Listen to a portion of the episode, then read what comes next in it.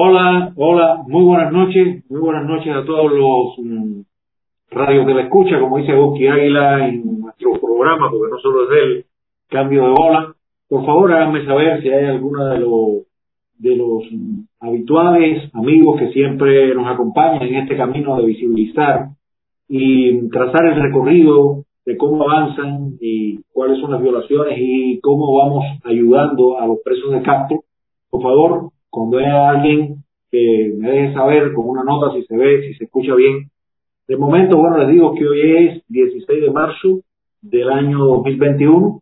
Es nuestro programa de los presos de Castro número 37.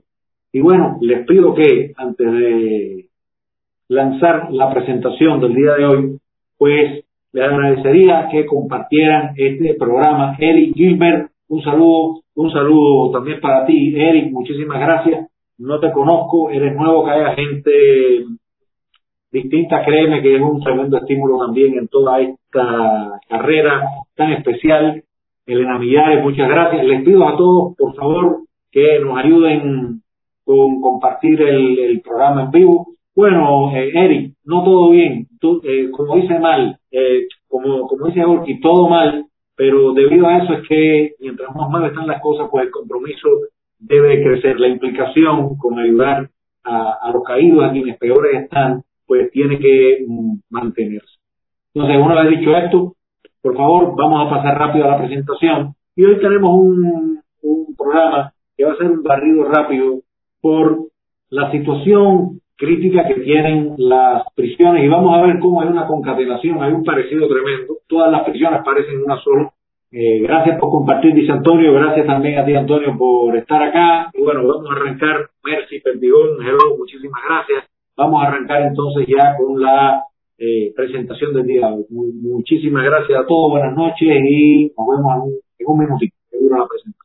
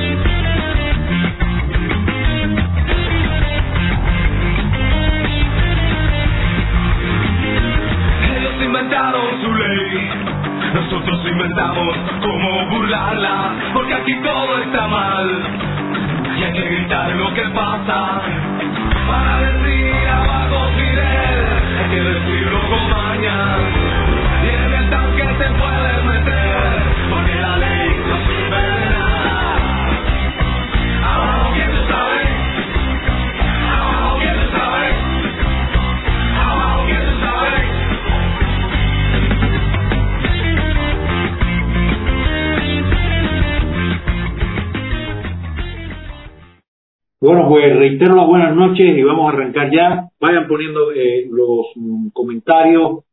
Hoy, además, mm, les tengo, mm, bueno, pocas buenas noticias, pero siempre hay eh, buenas noticias. Como saben, al final terminamos con una frase que le, que le regalo al público y creo que quizás me va a dar tiempo para poder tener un intercambio con ustedes de preguntas y respuestas. Entonces, bueno, miren, yo quisiera arrancar, comenzar con uno de los tres raperos que tenemos preso, que es Pupito en sí, Lázaro Leonardo Rodríguez Betancourt, aquí lo tenemos en una foto con su hija. Él tiene dos causas que le han puesto en una conjunta, una, una causa de tres años por atentado, ustedes saben que aquí atentado cualquier cosa, que le piden tres años, y otra causa que le pedían un año por propagación de epidemia, hicieron una conjunta con él le dejaron todo en dos años y cinco meses, ya llevaba un año y, casi medio más. Pero bueno, ese año y medio no se lo cuentan y entonces, bueno, a él le debe tocar la libertad según sus cálculos ahora en septiembre, aunque puede que en abril, él me dice que hay como un acápite dentro de la legislación espuria castrista, que es la 3013, eh, es una especie de libertad adelantada. Si no, la libertad condicional le toca en septiembre.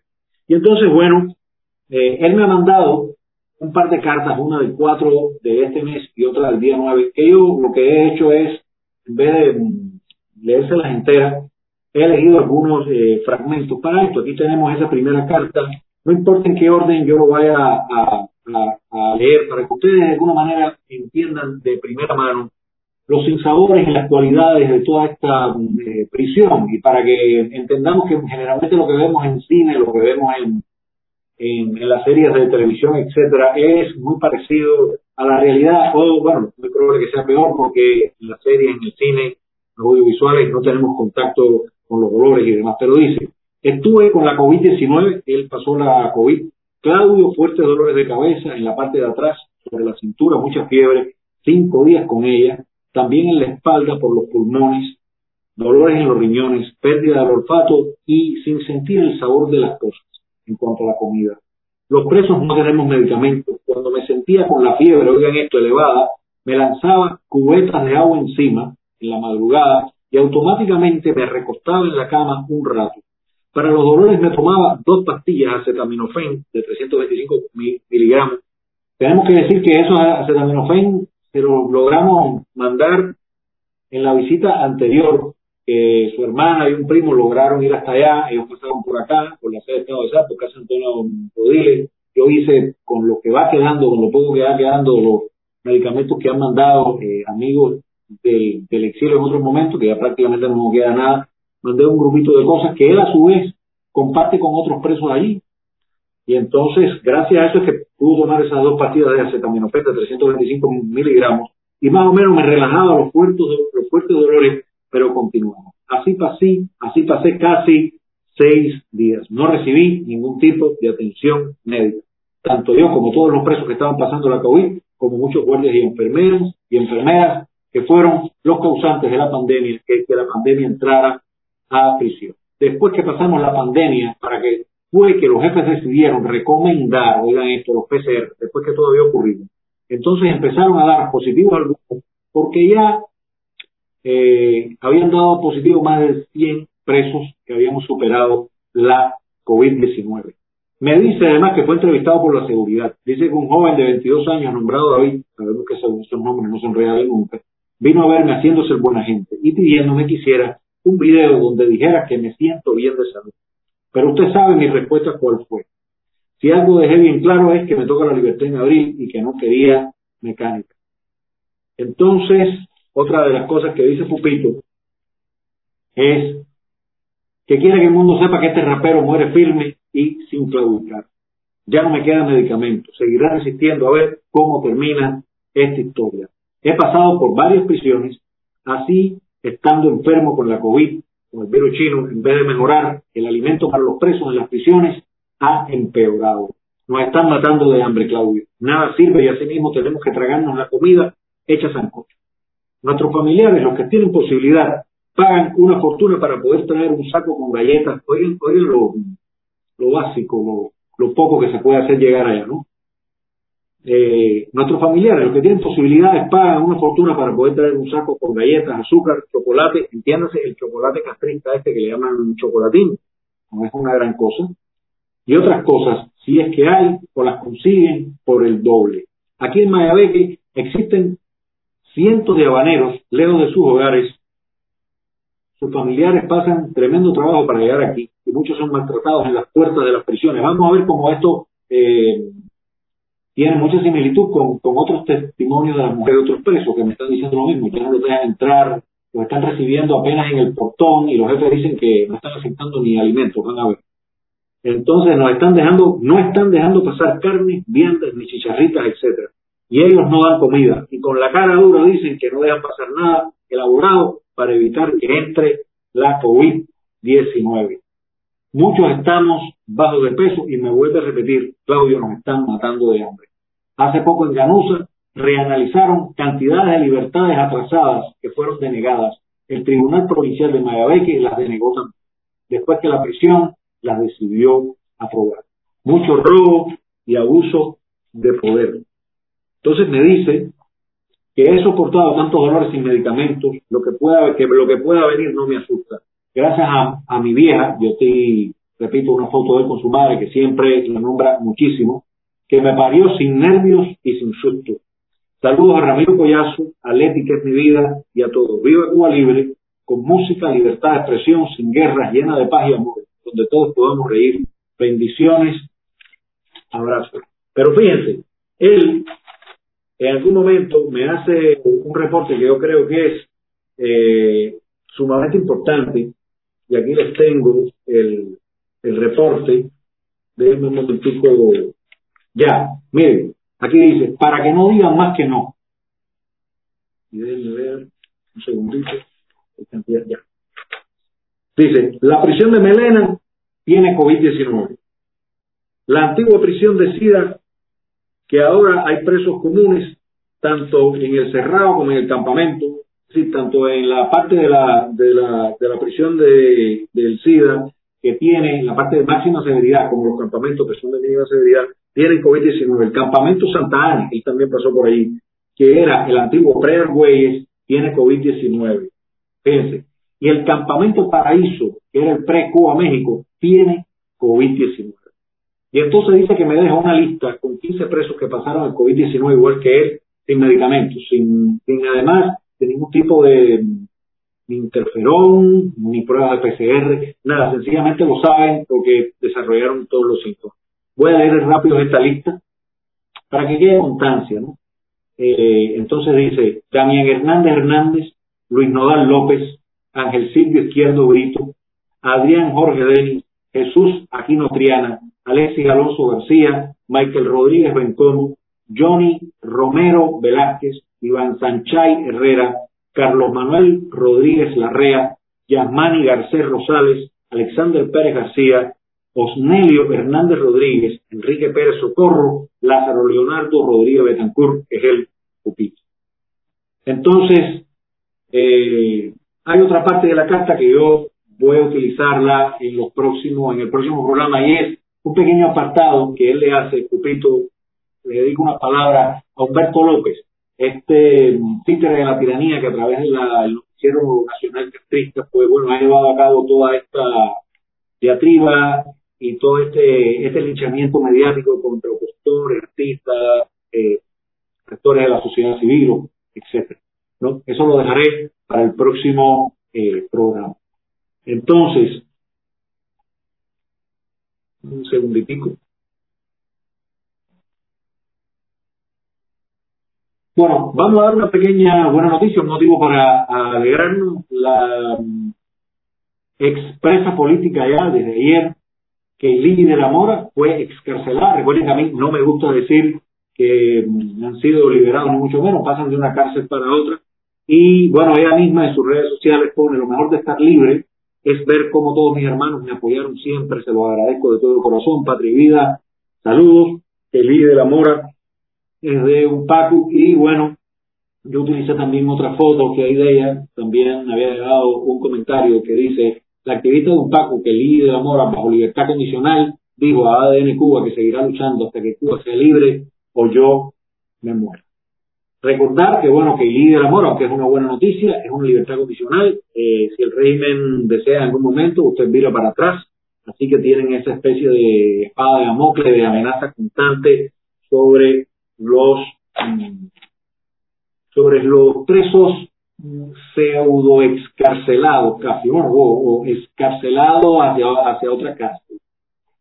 Entonces, bueno, quiero pasar rápido también ahora a la situación de Virgilio Mantilla como ustedes conocen, este señor, un opositor camagüeyano, aquí tiene una noticia del 8 de marzo, ya hace una semana, mm, que salió en Martín Noticias de Yolanda Huerga, y entonces, bueno, sencillamente en esta, en este artículo, él estaba hospitalizado con la COVID-19, también con el virus del, del Partido Comunista Chino, se encuentra en la sala 1 del Hospital Provincial de Camagüey, Amalia Simoni, una sala de penado. Fíjense, ya vamos ahora por, por Camagüey.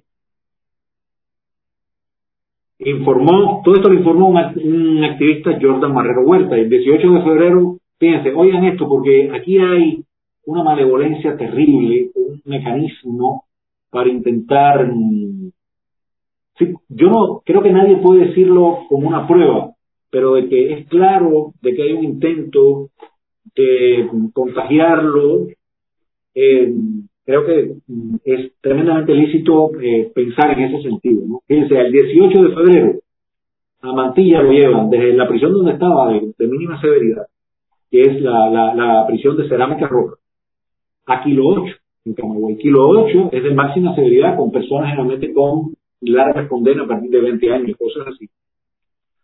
Luego de dos días allí, ya el día 20 de agosto, explotan los primeros casos de contagios positivos. Se explotaron dos días después que eh, Virgilio lo llevan para allá. Por supuesto, las autoridades, cuando ya comienzan a explotar los casos, que explotar quiere decir que viene ese brote que se sabe, ya las autoridades de allí, la seguridad del Estado sabe desde hace mucho antes que hay coronavirus en esas cosas. Entonces, el 22 de febrero, dos días luego, es trasladado del cubículo 6 al cubículo 8, ambos cubículos están en el destacamento 4. Allí discute con uno de los carceleros porque sencillamente dentro del cubículo donde está hay un enfermo que tenía fiebre alta, vómitos y dolor de cabeza. Sacan al enfermo, que además luego, evidentemente, dio positivo, dio positivo, y eh, sencillamente luego devuelven a Virgilio a la prisión eh, cerámica roja. Pero por supuesto, ya él estaba contagiado y sencillamente, eh, bueno, según la dama de blanco, Leticia Ramos Herrería, también coordinadora nacional de la coalición unitaria Compromiso Democrático, hace unos días atrás, que logró hablar con él eh, por vía eh, telefónica, recibió la noticia de Vigilio de que hay más de un centenar, es más de 100 contagiados en esa eh, prisión. Entonces, bueno, que sencillamente eh, Vigilio había entrado en una huelga de hambre, no sabemos si la ha abandonado o no, es una segunda huelga de hambre que hace, recuerden que es el 20 de diciembre del año 2020, que le hacen el registro ilegal en la casa, que le decomisan tres botellas de ron que tenía para las celebraciones de fin de año, le dicen que esto es acaparamiento, que le ponen eh, por acaparamiento una causa para enmascarar el sentido político en verdad este abuso, eh, le ponen ocho meses de, eh, de cárcel, él había comenzado una huelga de hambre, evidentemente eh, eh, la depuso y no sabemos si ahora mismo está en otra huelga de hambre por todo este abuso, sabemos que entonces está contagiado en ese hospital en la sala 1 en Camagüey. Ojalá que pues, se logre, nos podemos eh, comunicar también. Y desde Camagüey vi que María Valle Pérez ya había preguntado por el padre católico, nuestro gran amigo, el padre eh, José Castor Álvarez de Besa, aquí tenemos una foto de Castor, y bueno, yo me comuniqué hoy mismo, para que sepan. Castor realmente había salido una noticia en, en, en Martín Noticias, eh, yo hablé con él y él me dijo, bueno, que ya había pasado lo peor, que él estaba allí con su mamá, que tiene 87 años. Eh, la madre, por suerte, dio negativa, ya la madre está para su casa, que a él solo le queda un poco de tos y algo de expectoración. Me dice que se siente estable, eh, bueno, por suerte ya la madre está en la casa. Le han puesto una sola dosis de mm, everferón, no interferón. Dice que son eh, en total cuatro dosis. Ayer fue que le hicieron el primer PCR donde él dio positivo. Él dice que él en algún momento se dio cuenta eh, con su mamá uno, eh, que, que no tenía olfato, que el olfato iba y venía y entonces, bueno, le hacen la prueba ayer, el PCR le da la próxima, eh, ahí los, los, PCR en el hospital, está en el hospital de Camagüey, Amalia Simoni, se hacen los PCR cada cinco días, así que bueno, dentro de tres días tendrá el próximo PCR para decidir por fin si ya salió y eh, recibió, como les dije, la primera dosis de el Everferón, que no es interferón, debe ser un similar. Ayer, 14 de marzo también, son total cuatro dosis y cada dosis se la ponen con una diferencia de tres días por el medio cada una.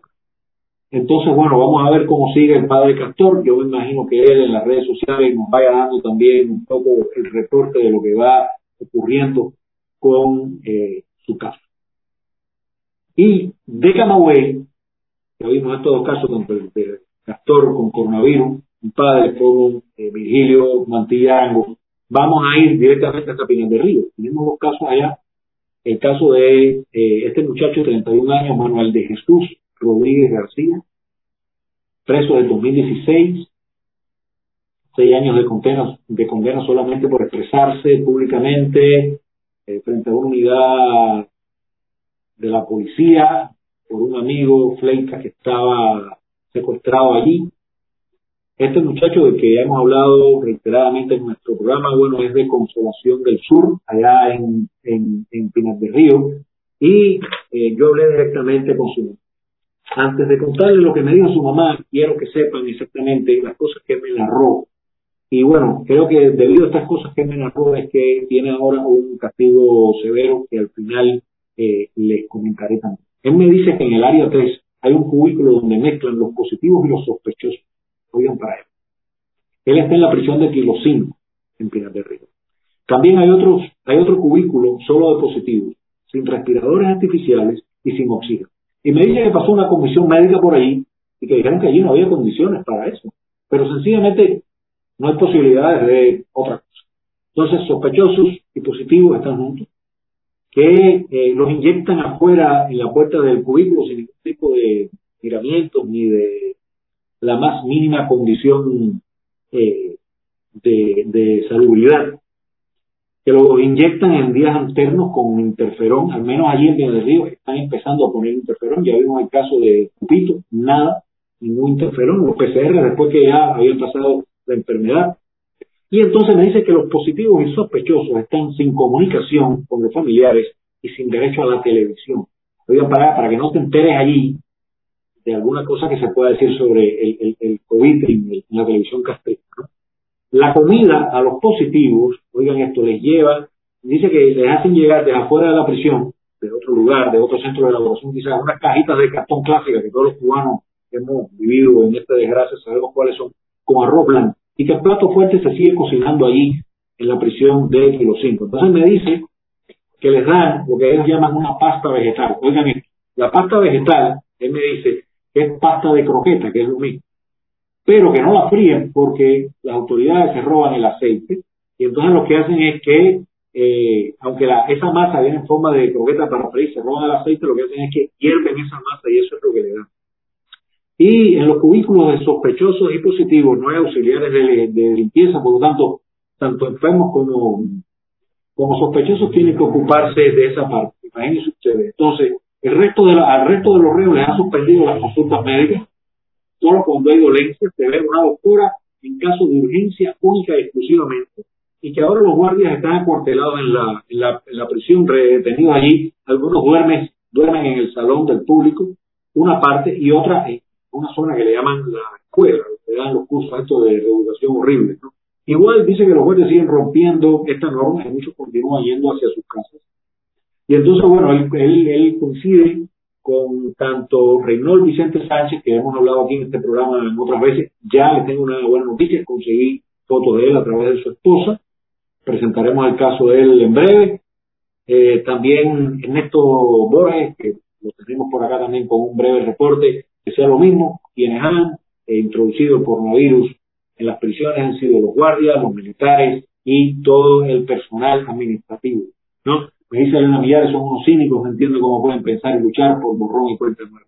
¿Cómo no? Por eso es que este pulseo que hay entre dialogar no con la tiranía en, esta, en este centro de diálogo nacional, muy distinto lo que queremos del Estado de SAR, es sencillamente un debate entre los distintos actores para que el público sepa cuáles son los cambios que quiere cada grupo, porque no todos queremos el mismo tipo de, de Cuba futura, pues es lo que hace falta, ¿no? Entonces, eh, ayer, el, 12 de marzo, fueron unos guardias a, a, ver a Manuel de Jesús, a este muchacho, lo llevaron de muy mala forma a una celda de castigo, dicen que mínimo por tres meses, según le comentó uno de los carceleros por haber hablado por teléfono con personas que no debería. Le dijeron. Evidentemente, él básicamente, según tengo entendido por Manuel de Jesús, él habla únicamente conmigo o a veces logra comunicar con eh, otro de los activistas de un Paco aquí en La, Habana con Saqueo Bar. Y entonces me dice la madre Nilda García, García Fleita que un esbirro que atiende que, bueno, que atiende represivamente a Manuel de Jesús, se comunicó con ella, mi esbirro de la policía política, y le dijo que su hijo, bueno, estaba en celda de castigo, se lo confirmó por porfiado, por querer ser periodista haciendo denuncias. Y entonces le dijo que no saben hasta cuándo lo tendrán en la celda de castigo y que si no entra en caja, oigan esto, el de la contrainteligencia dará otro juicio y no saldrá en muchos años. Y junto con Manuel de Jesús hay otro preso que estamos tratando de ver cómo logramos que por fin se le conceda el estatus de preso político. Lázaro Pie Pérez, yo he hablado otras veces de él acá, la familia me está tratando de conseguir eh, una imagen de él, una foto para poder mostrar. Y bueno, a mí me llama con regularidad, como me llaman otras madres, María Luisa, su, su mamá. Entonces, el 15, ella llamó, dice que a Lázaro le duele todo el cuerpo, las piernas, tiene vómito desde hace dos días y aún así no ha recibido atención médica ninguna. El médico que lo atendió dijo que se necesitaba hacerle pruebas para un chequeo urgente, un chequeo que hasta hoy, según sabemos, no ha llegado. Y bueno, tenemos que recordar que la Pie Pérez es diabético. Dice que ha bajado muchísimo eh, de peso y para el padecimiento este de la diabetes, por supuesto, no está recibiendo ningún medicamento porque tenía ya se agotado. Una pena, veremos cuando logro resolver yo una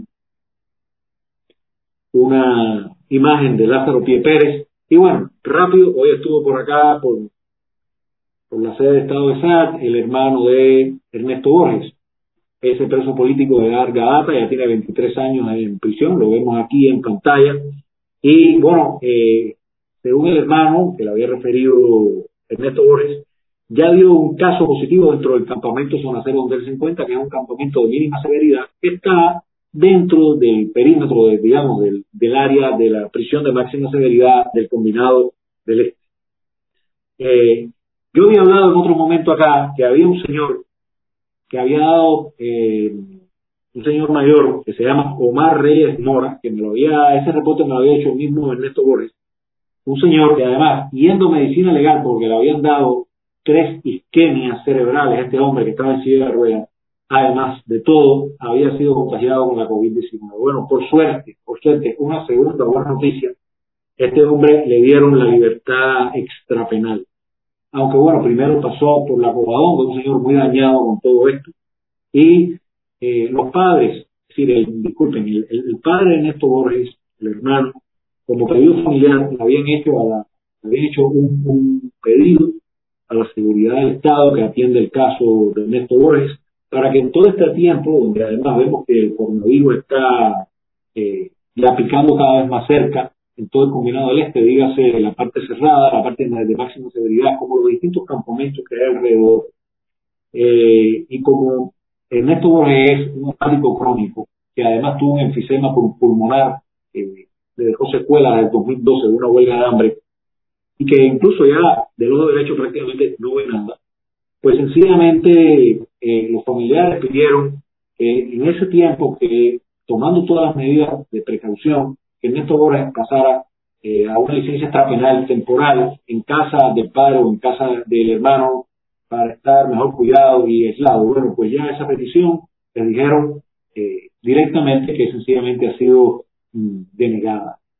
Vamos ahora rápido Vamos ahora rápido a un caso que ya yo he hablado en otro momento.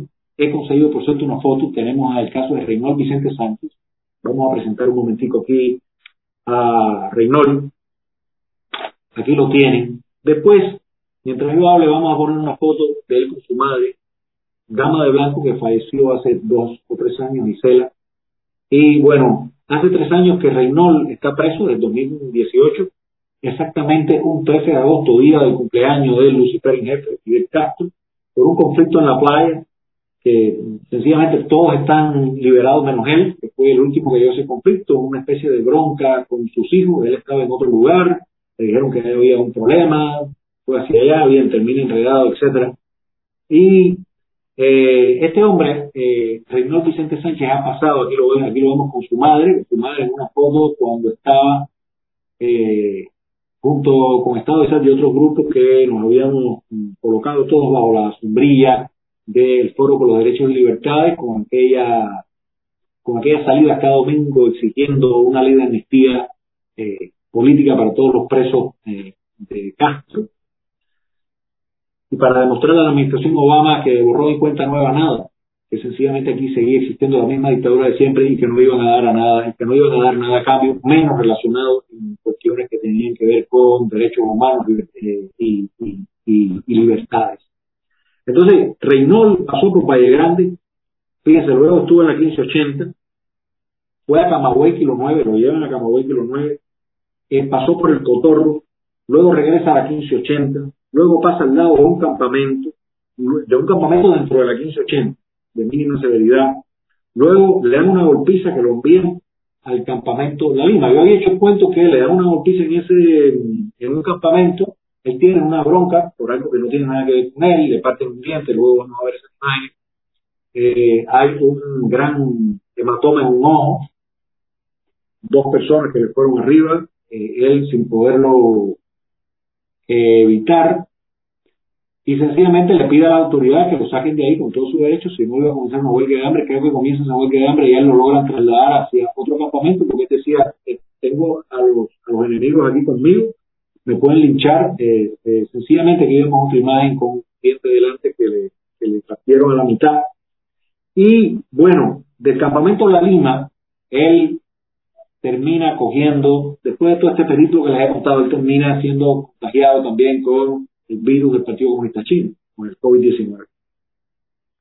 De ahí pasa a la, UCI, ¿no? a la Universidad de Ciencias Informáticas creada por el Lucifer en jefe. Ahí está cuatro días. Él es diabético también, como mismo es Lázaro Pie, el preso que acabo de nombrar ahora, que no tenemos fotos aún.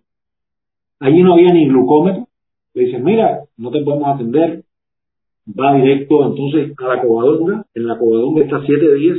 Y nuevamente luego lo es, lo regresan al campamento La Lima 2, que está infectado de coronavirus. Él Sí me dijo, porque él logró llamarme desde la UCI un par de veces, que había recibido tres inyecciones de interferón. Me dijo, por supuesto, Claudio, yo no sé lo que me han puesto, yo no veo lámpula, no te la dan, eso es una ley, pero aquí vienen ya las enfermeras con los líquidos en las jeringas. Otra de las cuestiones que sencillamente puede ser una vía de entrada para inocular cualquier patógeno. Eh, sabemos que lo han hecho otras veces. Recordemos un ejemplo rápido que me viene a la mente, por supuesto, el más importante, la muerte de Laura Poyán en unas condiciones absolutamente sospechosas relacionadas con este asunto, con una infección múltiple, multisistémica, etcétera, y eh, no tiene comunicación telefónica, como ya hemos visto con otros eh, muchísimos eh, reos, tanto presos políticos como presos comunes, no le están permitiendo la comunicación a nadie. Las familias no pueden llevarle a los presos alimentos ni medicamentos. Ya hemos visto que en otras prisiones, pues sencillamente no dejan pasar ninguna de estas cosas. Eh, y eh, allí hay un señor que se llama el mayor Andrés que dice que es particularmente déspota, me lo dice él, me lo dice su esposa, que han tenido experiencias directas con este señor, que recibe a los familiares únicamente en el portón el campamento La Lima 2 en la afuera y le dice únicamente que todos los reos están absolutamente bien. Eso es todo lo que dice el hombre y sencillamente luego se larga y no hay más nada para nadie. Entonces, bueno, acabo de dar todo el reporte. Creo que no hay tiempo para aburrirse con esto. De más está decir que vale la pena recordar que ayudar a los presos es también ayudarlos, ayudarnos espiritualmente a todos nosotros y voy a pasar entonces rápido a un, bueno, no, me queda un preso que es Denis Solís, salió un, un artículo en particularmente quiero llamar la atención por esto para mezclarlo con el pitazo de mañana, de paso ya estoy invitando a todo el mundo. Aquí tenemos a Denis Solís y el artículo que salió en Martín Noticias decía que Estados Unidos denuncia los 100 días, el cumplimiento de los 100 días de prisión de Luis Robles, recuerden que este muchacho, bueno, pues eh, la, la, condena ha sido de siete meses por estar con un cartel pacíficamente en la calle que pedía la libertad del rapero Denis Solís, otro rapero también preso. Y eh, Estados Unidos, una de las cosas que planteó fue la libertad de expresión es un derecho humano. Estados Unidos, desde su postura diplomática en las redes que vamos a ver ahora.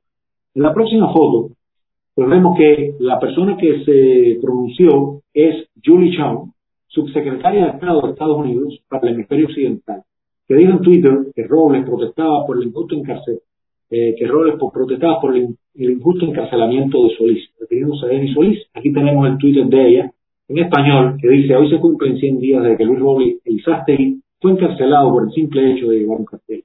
protestaba por el injusto encarcelamiento del músico de su en Cuba. La libertad de expresión es un derecho humano. Nadie debe ser encarcelado por sostener un cartel. Bueno, le agradecemos a Julie Chon esto. Quiero que todas las personas que están participando junto a nosotros, desde ambas orillas, desde Cuba y el exilio, en cualquier país que estén, en el tuitazo que por favor incluyan, como ven ahí, la dirección de esta funcionaria del departamento del, de, su, esta subsecretaria de Estado de Estados Unidos para el hemisferio occidental, que la incluyamos en nuestros Twitter para ver si le llega. Y quizás esta vez ella nos sirva de caja de resonancia para seguir ahondando en nuestras denuncias sobre la terrible situación que tienen los presos políticos y sus familiares y bueno ser eh, escuchados por esta por esta eh, funcionaria. Ojalá que retuitee, no podemos decir que obtuvimos lo mismo de muchísimos cubanos americanos que eh, en la administración anterior sencillamente no, no nos tendieron una mano ni a nosotros que llevamos la campaña, ni a los presos políticos, ni a sus familiares dentro de Cuba. Y les tengo aquí otra imagen que es el sitio de Twitter de Julie Sean, para que sencillamente se graben en la mente que mm, la pueden seguir. A ver, eh, estaremos monitoreando si podemos contar con ella más adelante para que nos ayude a promover y a expandir esta campaña eh, que tenemos por los presos de Castro, por los presos eh, políticos en Cuba. Yo le voy a poner ahora una, porque como esto funciona de hecho, nadie debería ir preso por un cartel. Yo recordé enseguida la imagen de Iván Amaro, un, volvemos a Pinar del Río nuevamente, eh, y este muchacho fue encarcelado también un 13 de agosto, el día, el fatídico día del cumpleaños de Lucifer en jefe, por llevar ese t-shirt que ven, ese pullover, esa camiseta. Democracia sí, dictadura no. Recibió una tremenda golpiza en 2016, ha recibido, si mal no recuerdo, una sanción, bueno, no recuerdo ahora si eran seis años o eh, ocho, y ese pullover que además se diseñó fuera de Cuba, y yo quería utilizar este momento, esta similitud también con el caso de, de Robles, aunque Robles eh, sencillamente hizo el, cartel el mismo, ¿no? Pero recordar que muchas veces hay propuestas del exilio, como por ejemplo enviar estos, ficheros, estos pullovers.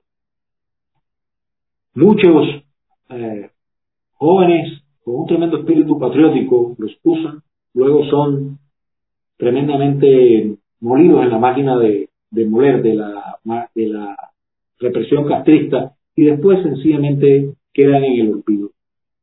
Yo voy a tratar de establecer comunicación permanente con sus familiares para que me den un reporte con regularidad. Veremos si lo logro y sencillamente hacer ese apunte. Hay muchas veces propuestas, ideas que salen desde el exilio que necesitan muchas veces carne de cañón aquí adentro.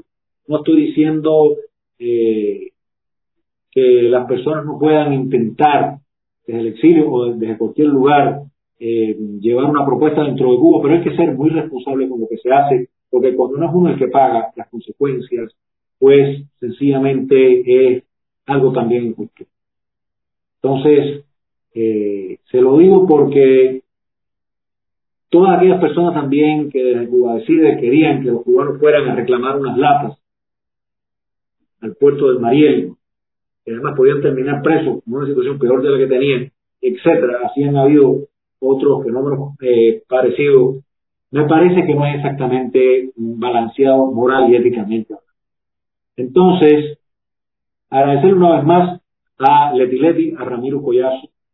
Aquí tengo una sola imagen, eh, créeme que no, créanme que no tuve tiempo, hay otras imágenes magníficas, pero me encantó elegir esta en particular, con poco tiempo que tenía para preparar las imágenes hoy que está Leti Leti con Martí, aquí a la derecha como lo vemos, y ella tiene un excelente cartel que dice, con terroristas no se negocia. Evidentemente Leti está dejando muy clara su posición, tanto como la nuestra de Estado de SAT y como, muchísima gente en el exilio, que un diálogo, estos que están ahora intentando estructurar un diálogo nacional donde se incluya la tiranía, aunque ya hemos visto eh, nuestro programa Cambio de Bola, que quienes lanzaron la propuesta se han contradecido y yo exactamente ya no sé bien por dónde va esta, esta variante, pero es importante recordar esto.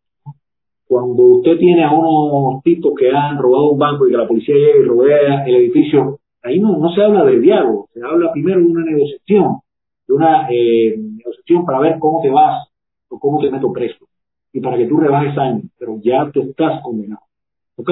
No sé, con unos terroristas que son, que tienen crímenes mucho mayores que el ejemplito bobo que he puesto de eh, asaltadores de banco, pues hay que tener muy claro y cuando se lanza una propuesta, quien va a ir, quien va a llevar, quienes van a llevar ese pulseo deben tener primero un tremendo apoyo y sobre todo una tremendísima preparación de, de ser posible de larga.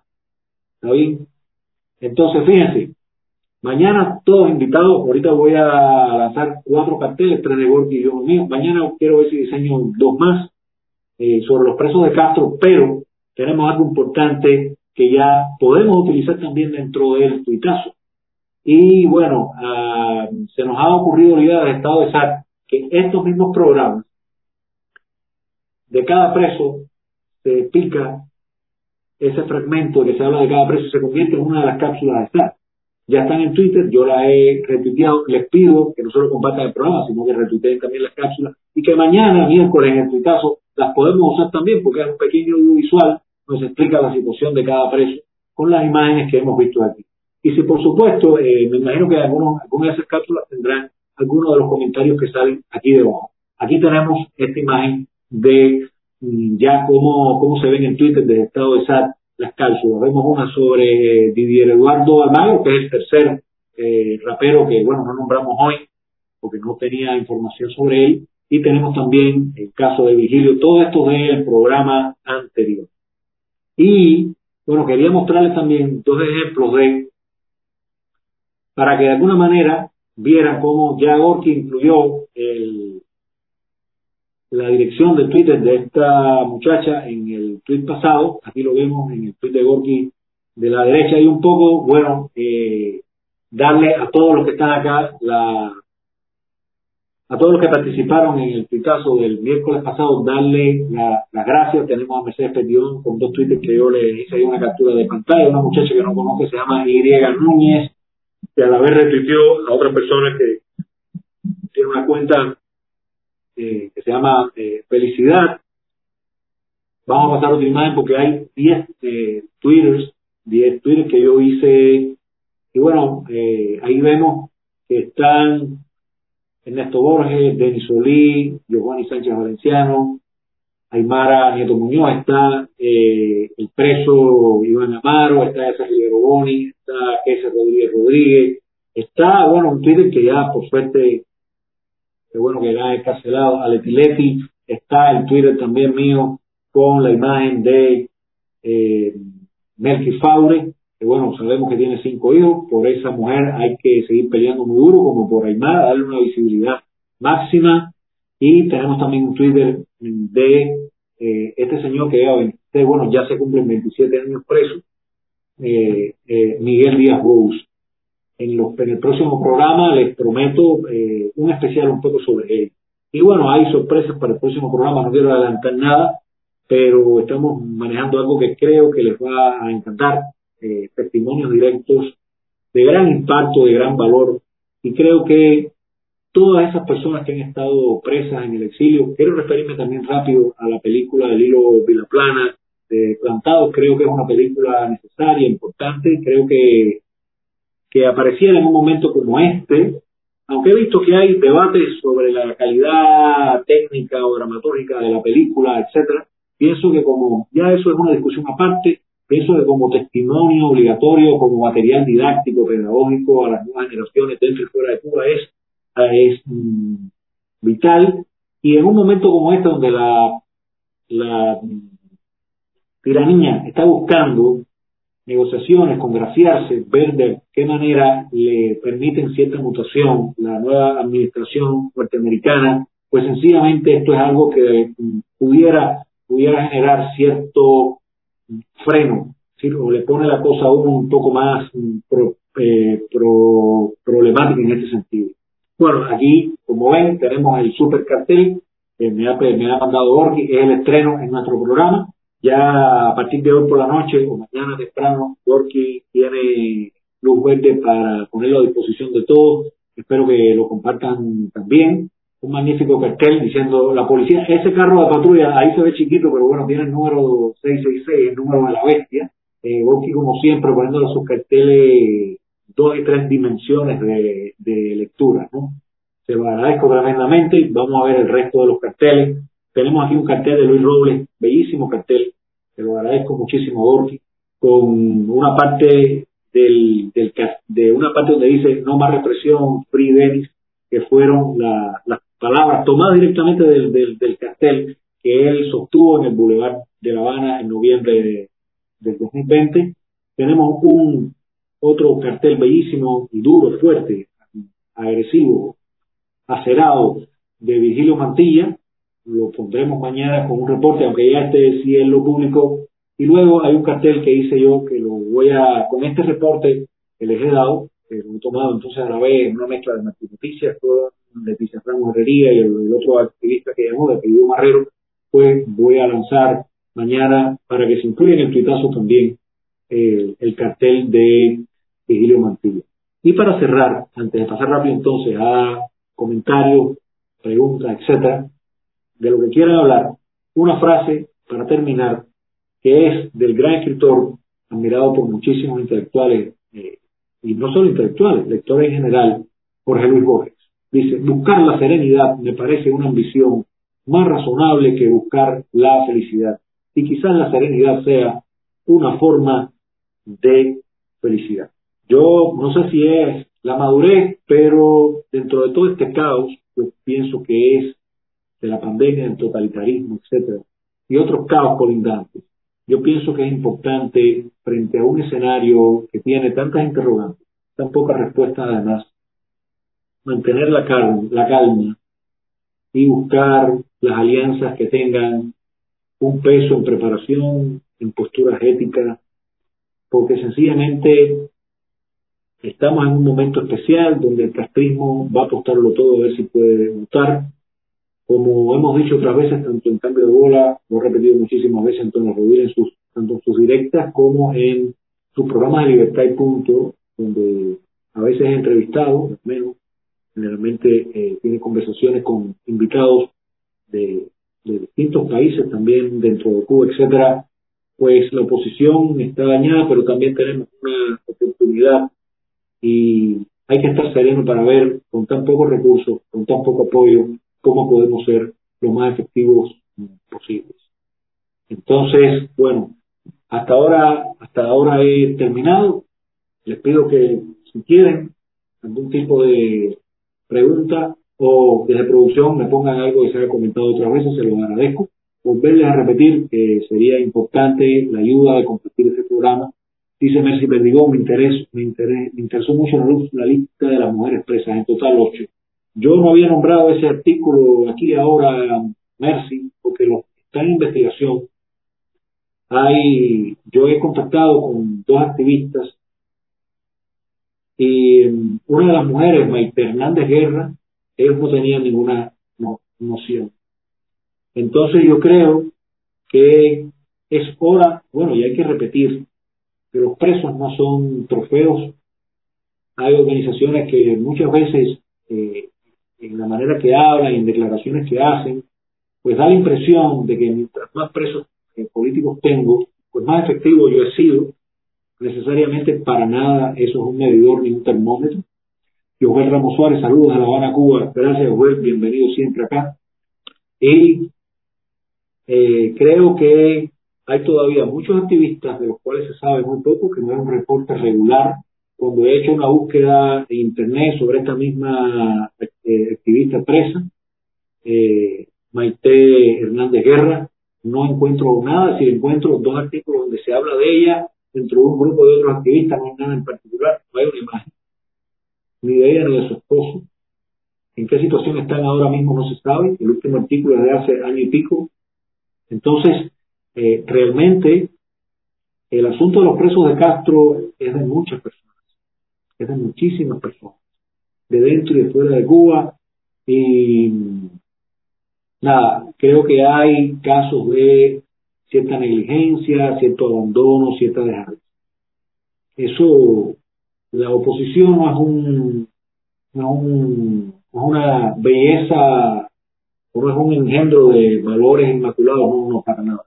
Aquí hay muchos errores que se cometen desde la oposición, la sociedad civil, el periodismo independiente, etcétera. Y es hora de ser críticos, es hora de aceptar, porque bueno, lo que estamos diciendo es, si no vamos con la verdad adelante, y le vamos a ganar al castrismo, y en caso de ocurrir un milagro, lo que se va a construir es algo que estaría eh, pavimentado sobre unos pilares que no están firmes, para.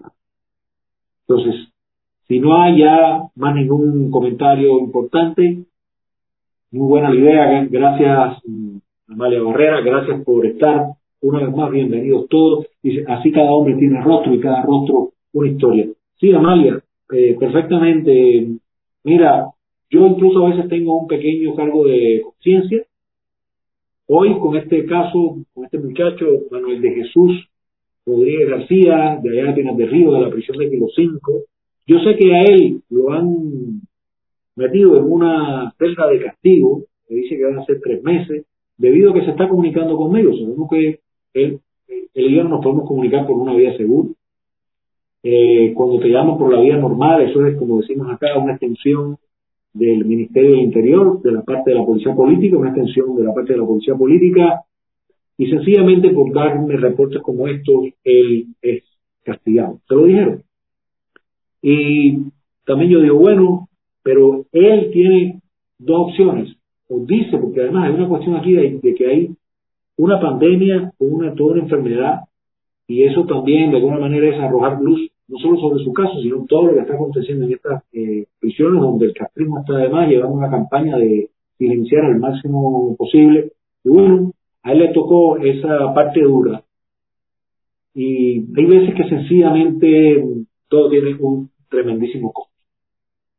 Todo tiene un tremendísimo costo. Yo trato de cuidar al máximo a los presos, pero muchas veces no es fácil. Y yo sé que también hay presos que tienen una dignidad tremenda. Dicen, no importa lo que me cueste.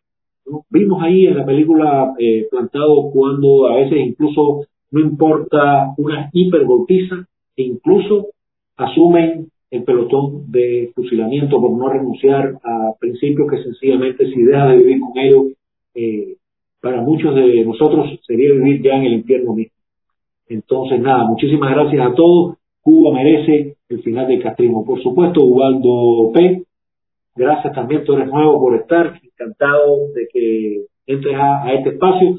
Les pido a todas las personas nuevas y también a los habituales, si en algún momento eh, pienso que es, es importante que haga críticas, me da igual que sea por interno que comentarios acá que me digan, Claudio, tienes que acelerar el ritmo, estás muy lento, o tienes un tono canzón o tristón, levántalo, porque hay veces que estos temas sencillamente son difíciles. Yo trataré siempre de eh, moverme y que sea una historia contada con la, dramaturgia más entretenida dentro de esta desgracia posible, no siempre fácil, así que les agradezco que también tengan un monitoreo permanente conmigo y me critiquen en el mejor sentido, en el positivo, en el constructivo, y si lo hacen en negativo igual, yo sabré que en la negatividad hay algo de razón. Y trataré de corregirlo cada parte. Por supuesto, siempre porque se trata no de mí, sino de los presos de campo, de los presos políticos. Entonces, muy buenas noches, muchísimas gracias. Eh, luego que termine acá, le contestaré ya personalmente a todas las personas que tan amablemente han dejado su comentario. Muy buenas noches y hasta la próxima. Mañana el pitazo de 6 a 8 de la noche con cada miércoles. Gracias.